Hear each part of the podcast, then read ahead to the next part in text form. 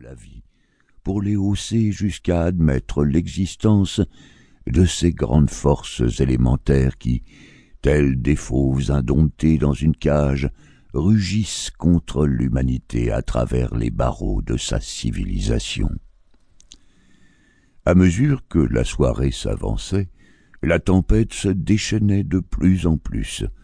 Le vent pleurait en sanglotant dans la cheminée comme un enfant. Sherlock Holmes, pas très en train, était assis d'un côté de l'âtre, à feuilleter son répertoire criminel, tandis que, de l'autre côté, j'étais plongé dans un des beaux récits maritimes de Clark Russell, de telle sorte que les hurlements de la tempête au dehors semblaient faire corps avec mon texte, et que la pluie cinglante paraissait se prolonger et se fondre dans le glapissement des vagues de la mer. Ma femme était en visite chez sa tante, et pour quelques jours, j'étais revenu habiter à Baker Street. Eh mais, dis-je en regardant mon compagnon, il n'y a pas de doute, c'est la sonnette. Qui donc pourrait venir ce soir? Un de vos amis, peut-être. En dehors de vous, je n'en ai point, répondit-il. Je n'encourage pas les visiteurs. Un client, alors Si c'est un client, l'affaire est sérieuse. Sans cela, on ne sortirait pas par un tel temps et à une telle heure mais c'est vraisemblablement une des commères de notre logeuse, j'imagine.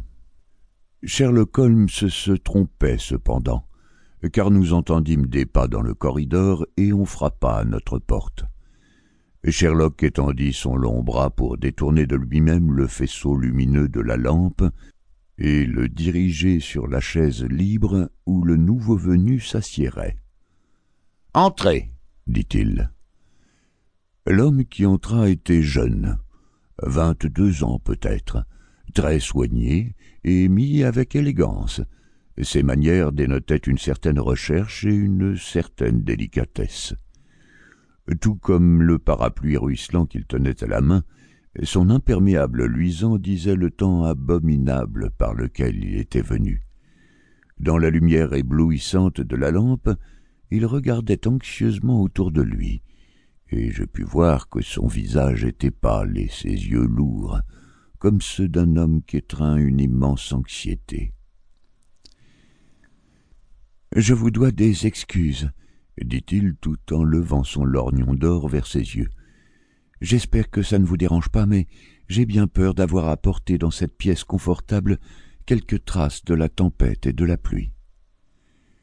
Donnez votre manteau et votre parapluie, dit Holmes. Ils seront fort bien là sur le crochet et vous les retrouverez secs tout à l'heure.